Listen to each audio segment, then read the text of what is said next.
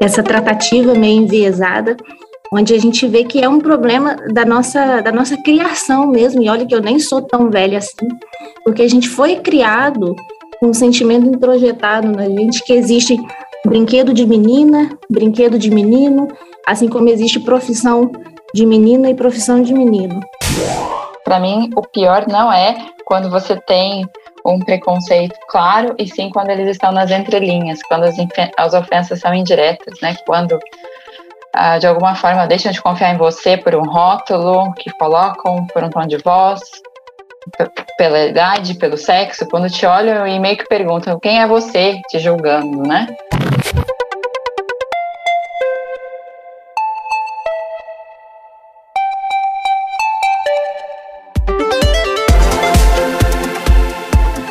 Olá, bem-vindos ao Inovação em Pauta, o podcast da 3M dedicado à ciência, à criatividade, à diversidade e inclusão, à sustentabilidade e a muitos outros assuntos, sempre sob a ótica da inovação. Eu sou Márcia Ferrarese, engenheira química e gerente técnica de grupo corporativo de pesquisa e desenvolvimento da 3M. Eu sou uma mulher cientista e hoje é justamente este o tema do nosso podcast para conversar conosco sobre as mulheres nas carreiras STEM, que são as áreas relacionadas à ciência, tecnologia, engenharia e matemática, eu tenho duas convidadas especiais. Vou chamar primeiro a Tami Correa, que é bióloga no Centro Nacional de Pesquisa em Energia e Materiais, o CNPEM. A Tami tem mestrado em produção vegetal, doutorado em microbiologia agrícola e é uma das seis brasileiras vencedoras da segunda edição do programa 25 Mulheres na Ciência da América Latina. Parabéns, Tami, e seja muito bem-vinda. Oi, Márcia, obrigada. Olá, pessoal. Muito feliz em compartilhar desse momento aqui com vocês. Quero apresentar para vocês nossa outra colega do debate, a Estela Forganes que é especialista em tecnologia de dispersões e resinas da BASF América do Sul. A Estela é engenheira bioquímica com mestrado em engenharia química e especialização em administração industrial. Estela, seja bem-vinda e muito obrigada por sua participação. Olá, Márcia e Tami, é um prazer estar aqui com vocês e desde já agradeço a oportunidade deste bate-papo. É um grande orgulho e me sinto realmente lisonjeada em representar as mulheres que trabalham na ciência dentro da BASF. Espero contribuir bastante com o nosso bate-papo e ajudar a inspirar as outras mulheres que nos, vão nos ouvir. Vai ser ótimo o nosso bate-papo. Bom, apesar do aumento do número de mulheres nas carreiras de ciências nas últimas décadas, o número global de pesquisadoras ainda é muito pequeno.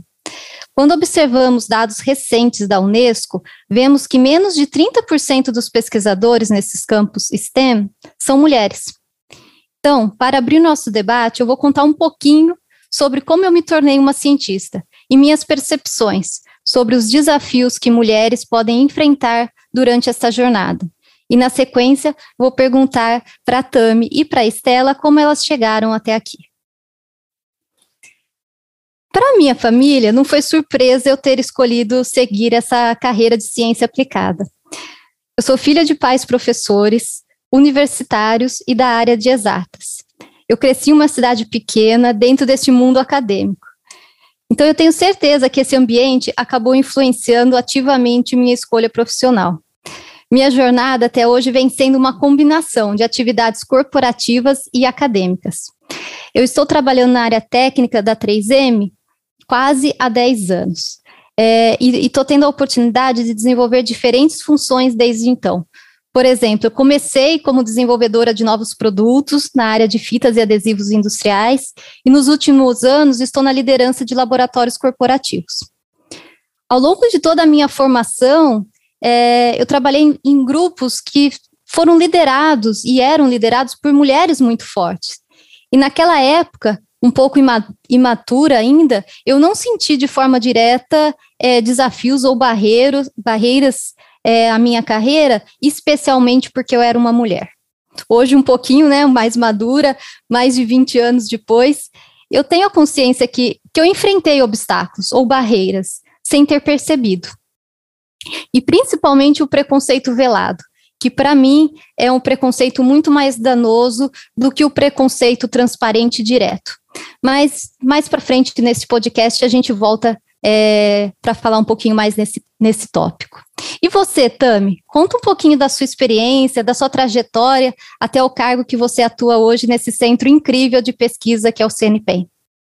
Eu me descobri né, uma cientista, que eu sou da geração Dolly, né, então foi numa aula de biologia do ensino médio, então foi um pouco tarde em relação a outras pessoas, e hoje eu costumo dizer que ser cientista por si só no Brasil, especialmente, é ser um sobrevivente, porque a nossa profissão ela é desvalorizada, né? Aí a gente tem, tem encontrado sucessivos problemas para desempenhar esse papel, principalmente também devido a cortes de fomento que a gente tem visto nos, nos últimos anos.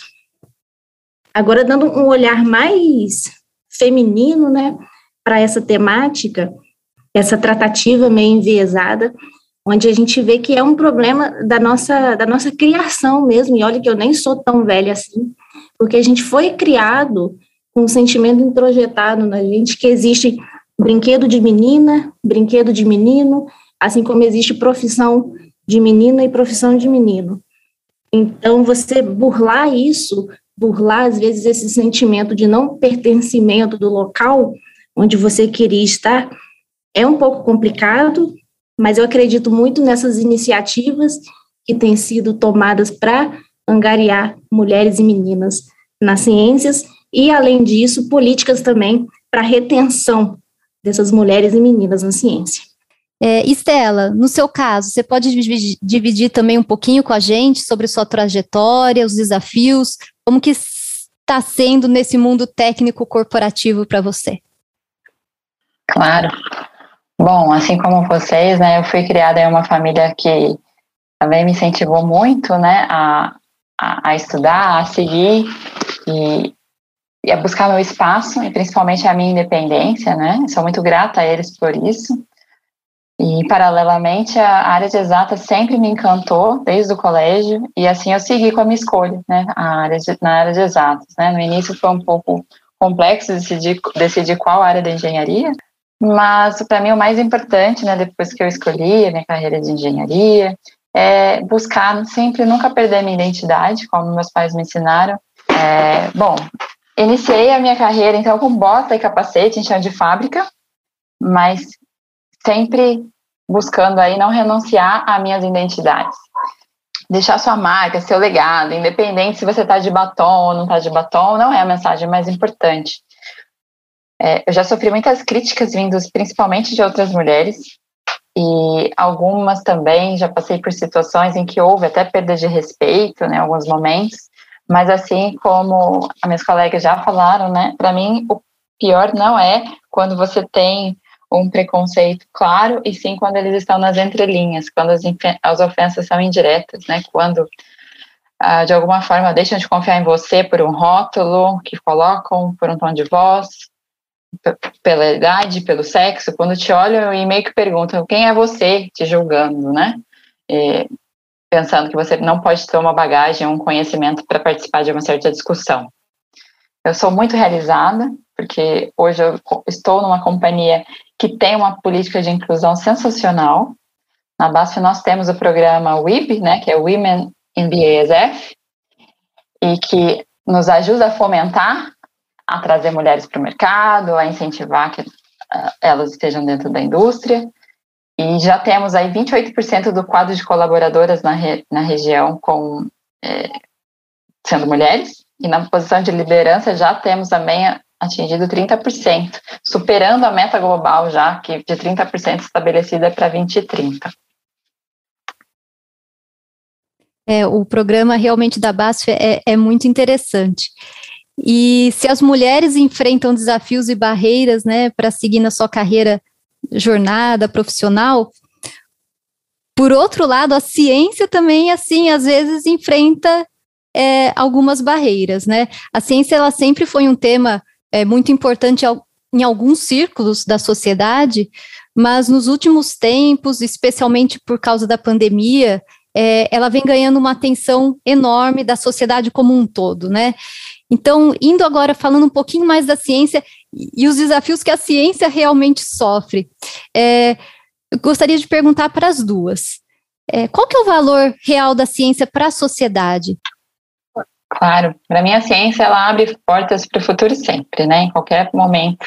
Mas na pandemia a gente teve, a gente vivenciou uma mudança é, muito grande na sociedade e o papel da ciência foi fundamental, desde as novas tecnologias que tiveram que ser desenvolvidas muito rápido ou até mesmo aperfeiçoadas, né, integradas na nossa rotina de forma como um cometa, né?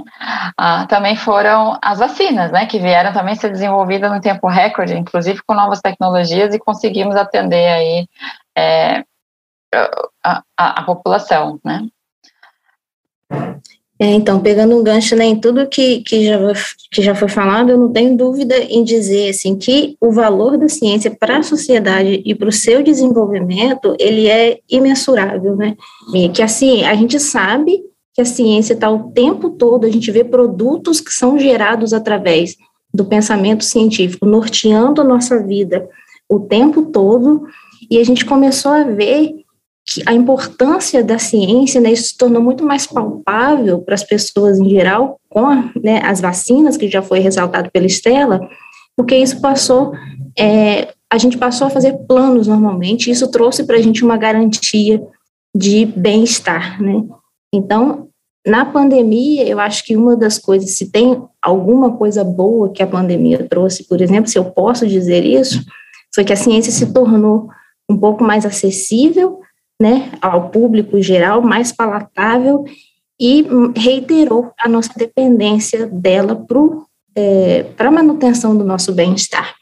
É, então, aqui no, no, Centro Nacional de Pesquisa em Energia e Materiais, os quatro laboratórios, eles atuaram em sinergia, principalmente no, no entendimento né, de como que o vírus funciona, como ele ataca as células, bem como também na atuação sobre medidas preventivas para conter essa doença. É, então, né, levando em consideração a sinergia né, entre esses quatro laboratórios, eu não posso deixar de ressaltar o papel, por exemplo, do Sirius, né, que é o maior investimento do Brasil na, na ciência, que é o nosso acelerador de partículas de quarta geração. Então, muitas pesquisas têm sido né, é, feitas no sentido, por exemplo, utilizando as linhas de luz de lá para compreender, por exemplo, como que as proteínas que estão contidas no vírus, elas se organizam e a partir daí isso propicia também estudos de moléculas que podem potencialmente inibir esses vírus. Então, está num centro como o, o CNPEM que tem essa a gente tem essa possibilidade de fazer esse tipo de pesquisa de alto nível para resolução de problemas e problemas complexos é bem, bem interessante para a nossa carreira. E Tami, quando você fala sobre a ciência estar mais acessível, é, é, fantástico a gente realmente observar que as pessoas que até então não acreditavam muito é, no, no poder transformador da ciência, elas abraçaram a causa é, no momento que a pandemia chegou. É, a 3M ela tem duas bandeiras muito fortes, né? Uma é a bandeira pela defesa e o empoderamento é, da ciência, da ciência aplicada, e a segunda bandeira é a diversidade e a inclusão, é o respeito pela diferença e a importância de termos é, diferentes é, pessoas, diferentes pensamentos dentro da companhia. E pensando nisso, com o objetivo de reduzir né, a diferença de gênero, aumentar o acesso às disciplinas STEM e garantir mais diversidade nessas áreas, a 3M realizou esse ano, pela segunda vez, o programa 25 Mulheres na Ciência da América, na América Latina. E como eu falei no comecinho, a Tami foi uma das vencedoras. É, e nessa proposta que você submeteu, Tami, É, você descreveu sua pesquisa como uma família de enzimas que tem uma inédita capacidade de atuação em poliésteres, como, por exemplo, PET e também outros plásticos. E a pesquisa abre caminhos para, para a reciclagem de alguns tipos de plásticos por via enzimática, podendo aliviar seu acúmulo no meio ambiente. Quais são as possibilidades que sua pesquisa abre para a sociedade como um todo? É, então, Márcia, desde, desde a minha iniciação científica, eu sempre tive envolvida em projetos que buscam né, a valorização de rejeitos, por exemplo, rejeitos da indústria de cana-de-açúcar, e mais recentemente eu tenho estado bem focada nessa questão de valorização de rejeitos plásticos. Então, a gente busca valorizar esses rejeitos plásticos, que é uma, uma catástrofe ambiental emergente, né, segundo o seu acúmulo, utilizando rotas biotecnológicas. E essas rotas biotecnológicas, né, como você bem disse, utilizando é, no caso do projeto, a gente tem uma família né, de enzimas com essa atividade inédita em plásticos. É, então, alguém pode vir me perguntar, mas também eu estou aqui, eu estou reciclando, eu estou juntando meu plástico, eu estou reciclando, qual é a vantagem, então, de se utilizar essa roda biotecnológica, né? Então, hoje, a, o principal tipo de reciclagem que a gente usa é a reciclagem mecânica, e nesse tipo de reciclagem são gerados produtos né, que tem uma qualidade inferior quando a gente é, compara com o plástico original. E a grande pegada dessa rota biotecnológica utilizando enzimas é que a gente pega esse plástico, a gente faz uma modificação nele, a gente libera produtos a partir desse plástico e depois esses produtos que são gerados, eles podem gerar novos plásticos com a mesma qualidade do produto original. Alguns estudos bem importantes recentes têm mostrado o seguinte, que esse tipo de estratégia, ele também favorece com a mitigação de liberação de gases promotores do efeito estufa, que é bem importante quando a gente pensa na parte de aquecimento global, e além do impacto social que esse tipo de projeto pode ter para a sociedade com a geração de novos empregos. É um, é um trabalho baseado em ciência e já pensando em timeline alinhado com aplicações e futuros mercados de aplicação. Eu gostaria de chamar a atenção aqui que um estudo de 2019, é, publicado pelo site do Think Tank Wilson Center, mostrou que as mulheres representam apenas 24% dos beneficiários de um subsídio do governo brasileiro que é concedido aos cientistas mais produtivos do país, conhecido como Bolsa Produtividade. Por, por, outro lado, nas indústrias, cada vez mais programas incentivam a contratação de mulheres, como é o meu caso e também da Estela, que, traba, que trabalhamos em empresas, 3M e BASF, que tanto valorizam a ciência. Bom, eu já vou pedir desculpas aqui com antecedência pelo meu próximo comentário, que eu acho que vai soar um pouco é, parcial ou totalmente parcial. É, trabalhar na área técnica da 3M, para mim, é muito motivador. É, nós temos desafios de curto e longo prazo, temos desafios baseados em custos, outros são baseados em desenvolvimentos de novas tecnologias e novas metodologias. É, hoje eu não trabalho mais na bancada, desenvolvendo diretamente os produtos, mas eu me considero uma, uma cientista no ponto de vista que como eu estou liderando grupos corporativos, eu estou interagindo diariamente com diferentes divisões de negócios da 3M e meu grupo ele está, é, está envolvido né, em desafios de novos produtos, de proteção de core, investigações de processos com os nossos parceiros da manufatura.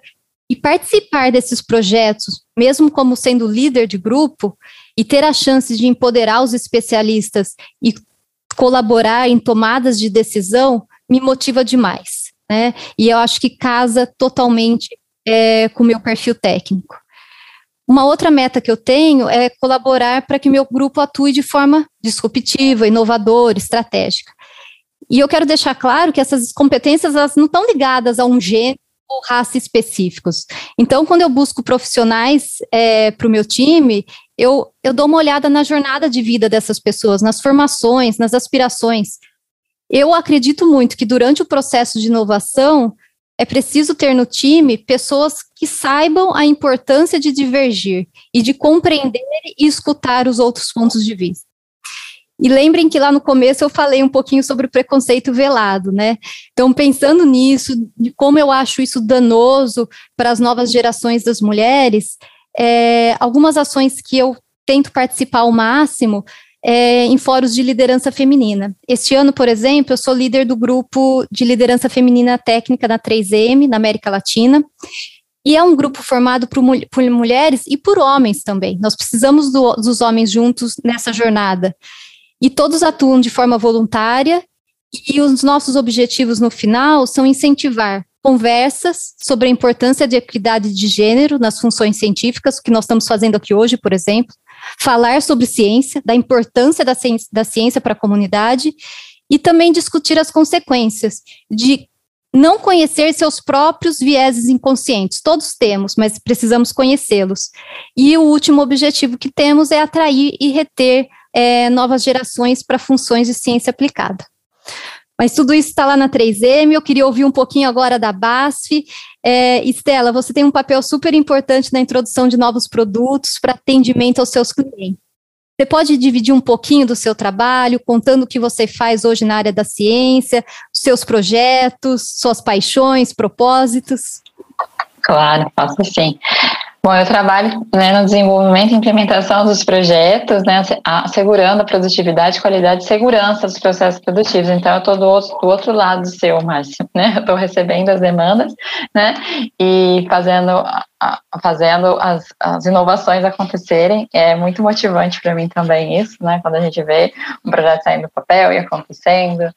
E é, é, é muito é recompensante, né? Eu desenvolvo um importante papel na introdução dos novos produtos de atendimento aos clientes da BASF e em conjunto com os times de operações, tanto das nossas plantas, tanto do Brasil, do Chile e da Argentina, nós buscamos aí continuamente as melhorias dos nossos processos para atendimento de nível de excelência. É, um outro papel importante é eu atuo como facilitadora para atendimento aos requisitos do programa Responsible Care, que é uma iniciativa voluntária da indústria química de atuação responsável que a BASF abraçou e que tem o objetivo de melhorar melhoria contínua nas áreas de proteção ambiental, saúde e segurança. A gente teve uma introdução do novo produto durante a pandemia, que foi realmente um projeto muito bacana de comentar, que a gente teve uma adaptação em tempo recorde de uma das nossas plantas aqui do Brasil para produção, produção do produto, do, fabricação do produto Lube7 360, que é uma matéria-prima que é usada como que foi usada como espessante na fabricação do álcool gel. E até então ela era produzida e importada da Alemanha. Tá? O Luve 7, ele fazia parte do portfólio de cuidados pessoais, usados para diferentes finalidades cosméticas, e já tinha todas as liberações de Anvisa e regulatórios, né? Então, foi uma oportunidade que apareceu da gente usar ele com outra aplicação no Brasil, e a gente conseguiu adaptar é, num tempo super curto para produzir, uma coisa que, uma tecnologia totalmente inovadora para gente, né? Esse trabalho realmente trouxe muito orgulho para todo o nosso time, trouxe um prêmio global dentro da base de manufatura, e aí eu só queria destacar que ele foi liderado também por outras mulheres admiráveis do nosso time, né? então teve, como a, foi citado pela Márcia, né, é, nós, independente do gênero, nós temos um, um universo de pessoas que trabalham com muito engajamento dentro da empresa, e por sorte, né, nós tivemos essas mulheres que encabeçaram esse projeto. Eu, eu acredito que a sociedade acaba relacionando muito a inovação do que a gente faz dentro dos laboratórios, é, das grandes companhias. Mas existem ah, outros meios de inovar, né? E eu quero falar um pouquinho disso agora. Por exemplo, a 3M, ela tem um projeto muito interessante é, é, o nosso centro de inovação. É um lugar que a gente aproxima os clientes, os estudantes, a sociedade de forma geral e conecta com produtos e com ciência, né? É uma mistura de showroom com local de treinamento, centro de prototipagem. E durante a pandem pandemia, a gente aproveitou que ele estava um pouquinho fechado, porque não podia receber é, visitantes, e fizemos um remodelamento desse, desse centro. E, por exemplo, a gente tem interações, é, estações interativas hoje, é, para mostrar para os nossos visitantes o melhor uso e como os nossos produtos se diferenciam é, de, outros, é, de outros produtos existentes. É, temos, por exemplo, um banco balanço, ele pesa cerca de 90 quilos, está preso no teto por cabos de aço, e entre esses cabos de aço existem placas metálicas, e essas placas metálicas elas estão fixadas com adesivo estrutural 3M. Temos uma célula robótica nesse centro de inovação também, mostrando que nós estamos prontos para a transformação digital, nós estamos prontos é, para contribuir com os processos de automação de nossos clientes. E pensando em tudo isso, eu lembrei que a minha última visita presencial antes de entrar na pandemia, em março de 2020, foi no Onono. E eu queria que você falasse um pouquinho para os nossos ouvintes o que é o Onono. É uma inovação também, uma inovação fora do laboratório, mas é super interessante. Super legal. Então, o Onono é um centro de experiências científicas e digitais da BASF, né? Ele fica no Morumbi, né? Ele está no nono andar, por isso que chama Onono, né? É um espaço colaborativo criado para conectar e expandir o ecossistema de inovação aberto e digital da empresa, né? A gente passou também por essa transformação digital, né, nesse período de pandemia. E o Onono tem o propósito, então, de gerar experiência, co-criar, conectar pessoas, gerar conexões transformadoras, orientadas a resolver desafios dos nossos negócios. É um momento para a gente discutir nossos modelos de negócio também, o desenvolvimento de projetos, com foco sempre de impactar positivamente a sociedade, tanto do ponto de vista econômico, como também, claro, do social e ambiental. Né? A inovação acontece nos laboratórios de pesquisa e desenvolvimento dos negócios de personal care e home care da base também, que também estão no ONU. O ONU é um espaço aberto, vivo, tecnológico, humano, pronto para receber quem quiser co-criar conosco, trabalhar, estudar ou simplesmente se inspirar. Né? é um, simplesmente uma inspiração pode nascer uma excelente ideia de, desse momento, né? Tem tido também um papel fundamental no processo de mudança de mentalidade da nossa empresa. A química está presente no nosso dia a dia. E a partir do ONU, potencializamos a química entre as pessoas para criar um futuro mais sustentável. Estamos, inclusive, abertos a receber novas ideias, desafios, e deixo aqui o convite para quem quiser conhecer. O ONU possui uma plataforma de conteúdos e eventos disponíveis na internet, que já atinge um ecossistema composto de mais de 30 mil pessoas e continua crescendo. Então, para quem tiver mais curiosidade, pode se conectar conosco aí para conhecer. Com certeza eu quero voltar no nono e quero voltar no CNPEM também. É, mas é, para todo mundo, né? Não, não apenas para mulheres, é, pessoas de forma geral, para alcançar os objetivos, é muito importante receber estímulos, parcerias, encorajamentos, né? E a 3M, pensando nisso, é, coproduziu um documentário cinematográfico sobre estereótipos na ciência chamado Não Pareço Cientista. Esse documentário ele foi lançado no Festival de Cinema de Sundance e uma das cenas é, mostra que todos os anos o MIT pede para que os alunos que ingressam na instituição indiquem um professor que tenha gerado uma influência positiva no desenvolvimento, né, na sua jornada ali como estudante. Vocês têm histórias de alguém que lhes encorajou ou apoiou, ou de alguma forma fez a diferença na sua jornada pessoal ou científica? Tami, vou começar com você agora. É, eu fico muito feliz, assim, quando eu ouço esse tipo de pergunta e eu vejo alguns nomes vindo à minha cabeça, sabe? Acho que primeiro eu não posso deixar de ressaltar o, papel da minha família, né, como encorajadora, mas quando eu olho para minha trajetória científica em si, as pessoas que eu encontrei fora de casa, a minha, a minha orientadora do doutorado da Universidade Federal de Viçosa, ela era uma mulher muito forte, muito impositiva, assim, e eu lembro que ela falava muito para mim, Tami, nada como a força do trabalho. E outra pessoa também, e, e é curioso que são várias pessoas ao longo né, de, de, uma, de uma trajetória grande. É, outra pessoa também que me influenciou muito e me encorajou muito foi o professor Paul Walton, da Universidade de York, na Inglaterra. Eu tive a oportunidade de trabalhar com ele em 2020, E ele é um superstar na área né, de, de enzimas voltadas para degradação de, de biomassa e, e plásticos também.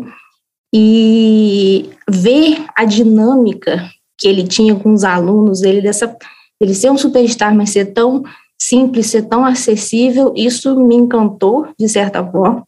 E uma coisa que eu não posso esquecer de falar é que ele é um advogado incansável dessa causa de igualdade de gêneros na ciência. Então, eu confesso que essa causa já me chamava atenção, mas eu voltei bem inflamada de lá e disposta a tomar isso para mim também. É, então, ele foi bem encorajador. E uma outra pessoa também que eu tive a oportunidade de conhecer durante essa estadia foi uma professora emérita da mesma universidade na, na Inglaterra. Eu morei com ela, então ela tinha 85 anos e ainda trabalhava com, com amor. Os, os alunos dela tinham uma, uma devoção por ela e ver né, uma senhora já com tanta paixão fazendo aquilo que ela gostava de fazer, sendo mãe, sendo avó, tendo uma casa para cuidar, essa polivalência, ver e ver essa paixão que ela ainda dedicava à, à ciência, né, a, a, tentar resolver problemas, isso me encantou e foi muito inspirador para mim. E eu tento passar, né, tudo isso que eu aprendi ao longo, né, é toda a experiência que eu tive né, ao longo desse caminho, eu procuro passar para os meus alunos, principalmente para as pessoas que estão em volta, essa questão de você ter foco, você saber o que você quer e ter paixão que você faz e que ciência vale muito a pena. Adorei seus exemplos, porque eu sou fã da causa de trazer os homens para perto da nossa, é, das nossas barreiras e também diferentes gerações. Primeiramente, acho que a minha família sempre me incentivou muito a ter uma personalidade e buscar sempre os meus objetivos. Acho que foi isso que acendeu a chama desde o início da minha carreira, de eu querer buscar e lutar, conquistar tudo aquilo que eu consegui. Né? Eu também tenho a sorte de estar rodeada de grandes amigas, né, que sempre me suportaram nessa trajetória, momentos difíceis, né? E, e, eu também tive muita sorte ao longo de toda a minha carreira de ter tido líderes, tanto homens como mulheres, que me inspiraram e me inspiram até hoje. E eu sempre parafraseio também que o nosso maior inimigo está dentro da gente. É a nós mesmos que temos que superar a cada situação, a cada dia, a cada dificuldade que passamos. Né? Eu busco apoiar, sempre reconhecer, trabalhar em time e tentar facilitar, atuar sempre como facilitador facilitadora para os nossos colegas em situações principalmente difíceis, para que os incentivem a não parar, a sempre continuar e a buscar os seus objetivos. Estela, é, eu acho que você já até leu meu pensamento aqui, que você respondeu minha próxima pergunta, que era o que, que a gente poderia fazer para ter mais mulheres, né, como vocês, é, desenvolvendo belas carreiras. Eu acredito muito nisso, no, no aprender com o erro, o fortalecimento que, que vem com as difíceis decisões e o poder da amizade. Assim, toda mulher deveria ter uma, duas ou três amigas realmente próximas para encarar esses desafios. É, eu acredito muito nisso. Bom, infelizmente o tempo do nosso podcast acabou. E eu quero agradecer muito a Tami Correa e a Estela Forganes por esse bate-papo. Foi muito gostoso aqui no Inovação em Pauta, o podcast da 3M com a realização do projeto Draft. Eu também gostaria muito de agradecer também essa oportunidade para contribuir com esse tema. Foi um prazer conversar com essas duas mulheres admiráveis e inspiradoras que representam tão bem as mulheres na ciência. Acredito realmente que trazer o assunto para discussão ajuda a alcançarmos a equidade mais rápido na área que atuamos. Obrigada, Márcia. Obrigada, Estela. Eu tô, fico muito feliz de, de fazer parte né, dessa, dessa pauta de, e ter a oportunidade de conhecer vocês, né, de ouvir o que vocês têm a dizer. E eu acho que essas iniciativas são muito importantes para a gente compreender que a gente só ganha com a, com a diferença do outro. Então, é, e é, é muito recompensador saber que a gente está tendo um, um, um papel nisso. Muito obrigada. Eu sou a Márcia Ferrarese este episódio foi produzido por Luiz Serafim, nosso head de comunicação e marca, e por Cláudia de Castro Lima. A edição de som é do Chibruski. Até a próxima.